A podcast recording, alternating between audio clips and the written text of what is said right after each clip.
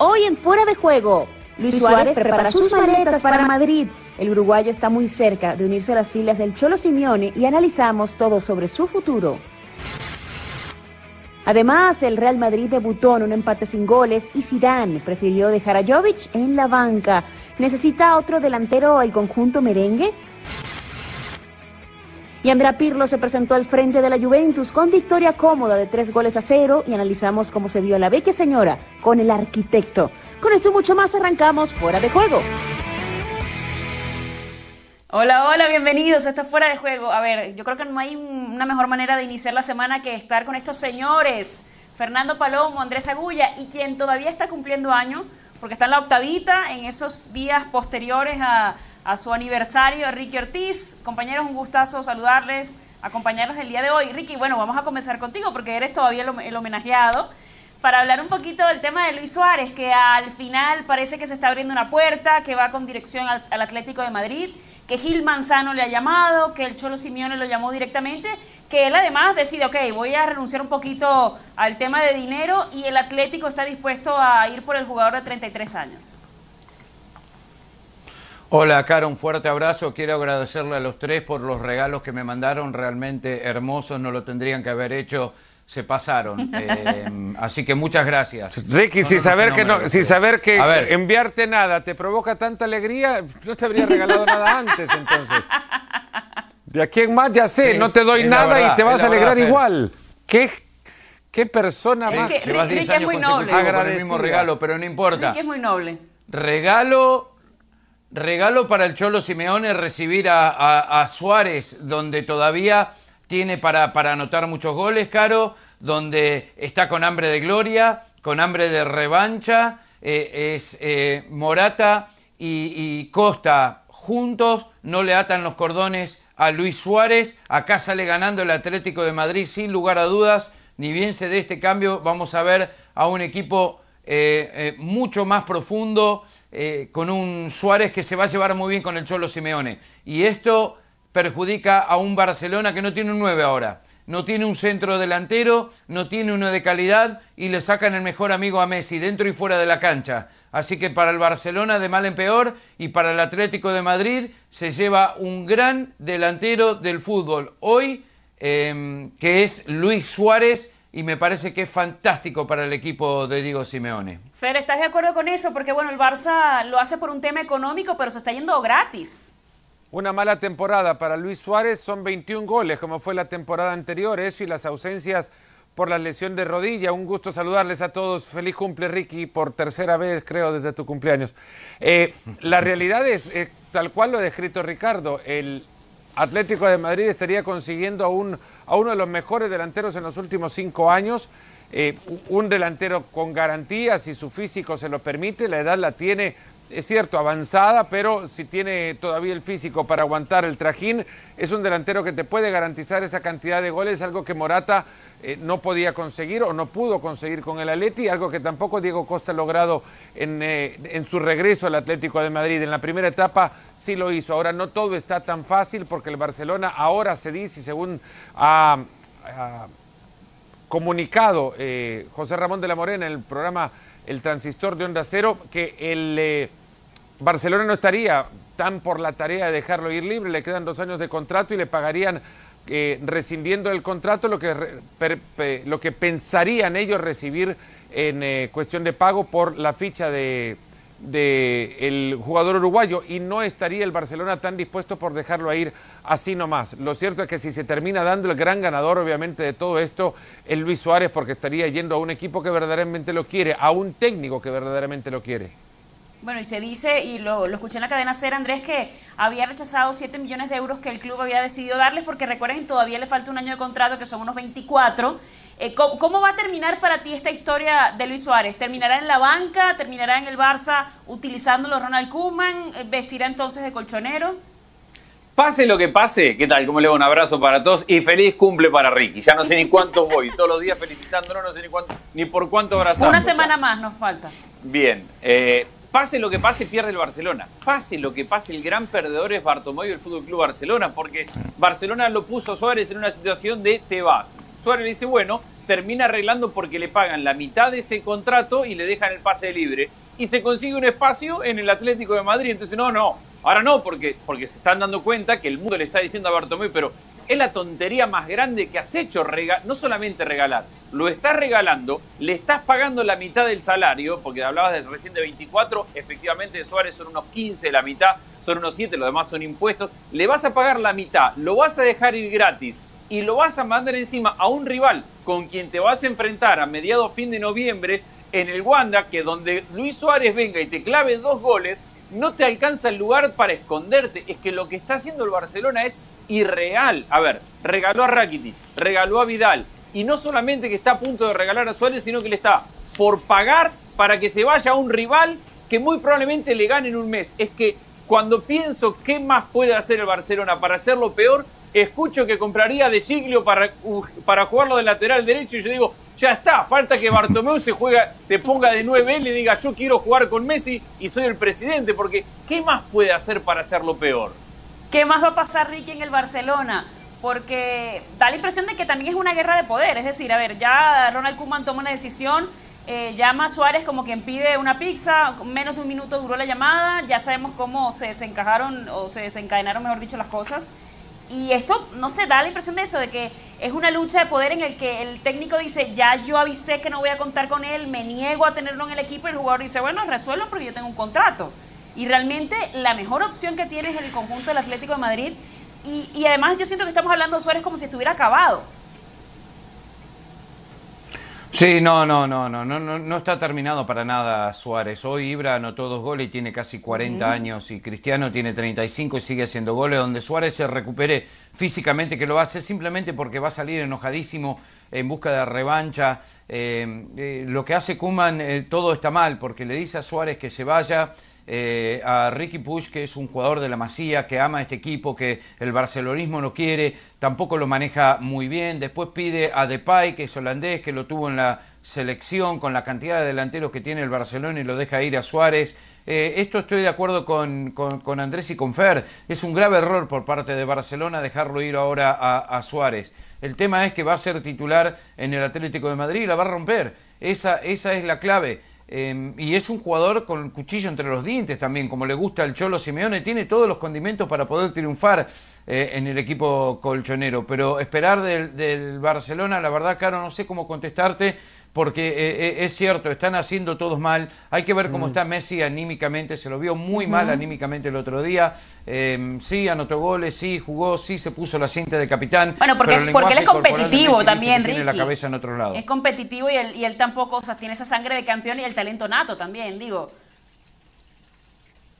Sí, a ver, pero, pero hay que ver, Caro, em, eh, que eso puede a la larga de un campeonato estar tan bajo, de no hablar, de no tener ese espíritu guerrero eh, ganador de otros años, con esa mirada eh, eh, asesina de Messi, puede llegar a contagiar a sus compañeros de una forma equivocada. No lo sé, le estoy diciendo de que tenemos que ver qué es lo que va a pasar con el Barcelona. Y lo que dice Andrés, que llegue de siglo por Messi, perdón, por Semedo, ya, ya listo, apaguen que apaguen las luces y se vayan, porque, porque si es eso lo que va a hacer el Barcelona para, para su lateral derecho, chao. Ah, no nos olvidemos que ahí jugó Dani Alves. De Dani Alves bajar a De Siglio. Dani, Alves que, se, fue, gratis también. Eso es lo que iba a decir. un, par de cosas más. Primero, Suárez, todos coincidimos que todavía tiene mucho gol para dar. También debemos coincidir que ya su mejor versión pasó. No es la mejor versión física de Luis Suárez, aunque todos estamos de acuerdo en que todavía tiene para aportar y que todavía tendrá goles.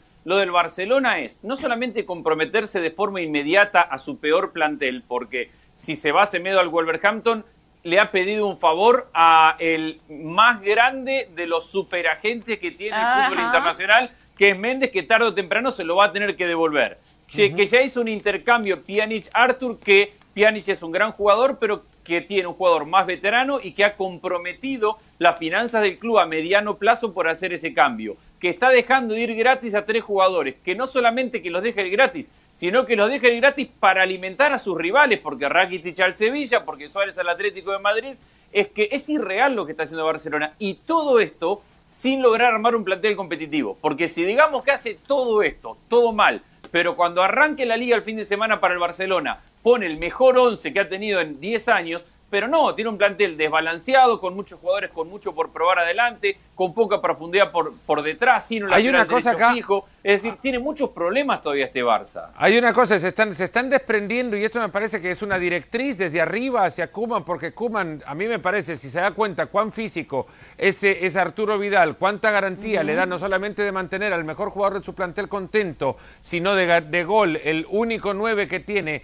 Kuman dice, pero aparte, ah, no, no, espérenme, no se vayan a desprender de esto porque me van a ser necesarios en algún momento. Sí, la directiva le dice, sacalos de acá porque nos cuestan mucho y ya nos, nos tenemos que deshacer, nos, nos tenemos que deshacer de ellos o quieren deshacerse de ellos, no porque sea algo incluso necesario o parte de una planificación que claro está, el Barcelona no tiene. De Suárez se están desprendiendo por algún otro motivo y no es deportivo, es, es o financiero o ya es una cuestión personal porque lo estarían dejando ir, además de apagar, y es más, financiero no creo si le van a pagar la mitad de lo que le darían si es que se va al Atlético de Madrid. Ojo, que lo que yo sé es que en el cuerpo técnico del Barcelona contemplan la posibilidad de que Suárez siga hasta la próxima temporada. No ahora, pero sí lo han hecho ya desde antes, porque la puerta que estaba por abrirse era la de la Juventus, que se fue cerrando de a poco, y ahora existe esta puerta del Atlético de Madrid, que tampoco está del todo definida. Quien hasta termina siendo jugador del Barça, por lo menos en el plantel. Ya Koeman lo dijo en algún momento, ¿no? Si se queda, bueno, será jugador del plantel y va a tomarlo en cuenta. Y fí- fíjate que se vende la moto de- del tema económico, pero el coste, lo que decía Ricky, de vestuario, cuál va a ser el impacto real, ¿no? Eso lo veremos luego. Hay que hablar también del otro lado del Salón de la Justicia, del Real Madrid. Fer, sigo contigo. Eh, salió Zinedine Zidane en Anoeta, un equipo siempre complicado de la Real Sociedad, un doble pivote, cross con Modric y de enganche Odegaard. Un equipo que fue criticado porque se guarda un cambio, porque deja delanteros. ¿Cuál es el panorama de un Madrid que siempre se ve muy sólido atrás, pero que adelante le cuestan las formas?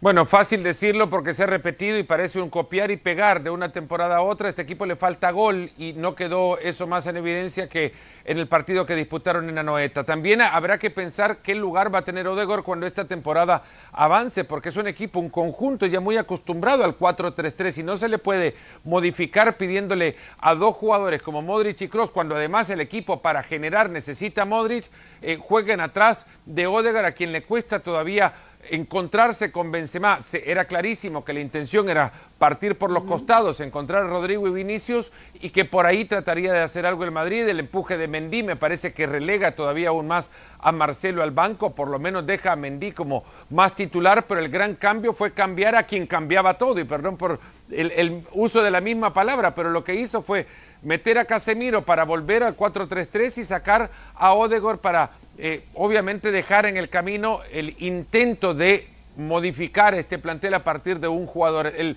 el jugador me parece que no, ca- no encaja, no por la calidad de Odegaard, sino por la, la tosudez de un técnico que cree en ese modelo y de jugadores que además están tan acostumbrados a ese sistema que va a ser muy difícil verlo jugar de otra forma. Una pena la que se perdió Benzema, el Madrid tuvo mucho en el primer tiempo y luego el segundo se fue apagando de a poco. Un Madrid que tiene Ricky Pozón, que controló el partido, pero como dice Fer, el, tema de Casemiro era como la primera sorpresa que ponía en ese inicio de temporada a Zinedine Zidane. Sí, va a tener problemas. Eh, Valverde también, eh, poniendo Modric, poniendo Odegaard. Odegaard va a ser para mí el nuevo James, va a ser suplente por, por la mayoría de los partidos. Definitivamente los importantes. Eh, Vinicius lo inflaron muchísimo, pero no da. Rodrigo tampoco. No son jugadores para el Real Madrid. Necesita el Real Madrid dos jugadores bien abiertos arriba eh, con peso. Eh, Bell no funcionó, no funcionó con Zidane, pero era uno. Asensio podría ser el otro. Están hablando de que llega Cavani y eso va a ser un error. Necesitan jugadores por afuera buenos. Están esperando Mbappé el año que viene, pero para esta temporada necesitan que le acompañen más y mejor a Benzema. Benzema es uno de los mejores centrodelanteros de Europa hoy. Tiene mucho gol, pero no le llega la pelota, no le llega bien, está muy solo. Entonces, si vos vas a jugar con un 4-3-3, los dos de arriba bien abiertos, jugando para el Real Madrid, el campeón de España, el equipo que lo quiere ganar todo, necesitas muchísima más calidad en esas dos posiciones. En lo demás está todo bien, pero no puede ser que este es un equipo que no ha tenido grandes contrataciones. ¿Qué va a pasar con Hazard? ¿Dónde lo van a poner a Hazard? ¿Lo van a poner eh, bien abierto por la izquierda en ese 4-3-3? Eh, ¿Dónde va a jugar? ¿Va a jugar fuera de posición? Eh, tiene muchos jugadores para otro esquema, no para el 4-3-3. Quizás lo va a cambiar y está sobrepoblado en la mitad de la cancha. Yo creo que este Real Madrid va a tener problemas desde ese punto de vista, a no ser que traigan a uno o dos jugadores eh, que puedan cumplir en los puestos que les estoy diciendo. No lo veo de ninguna otra forma.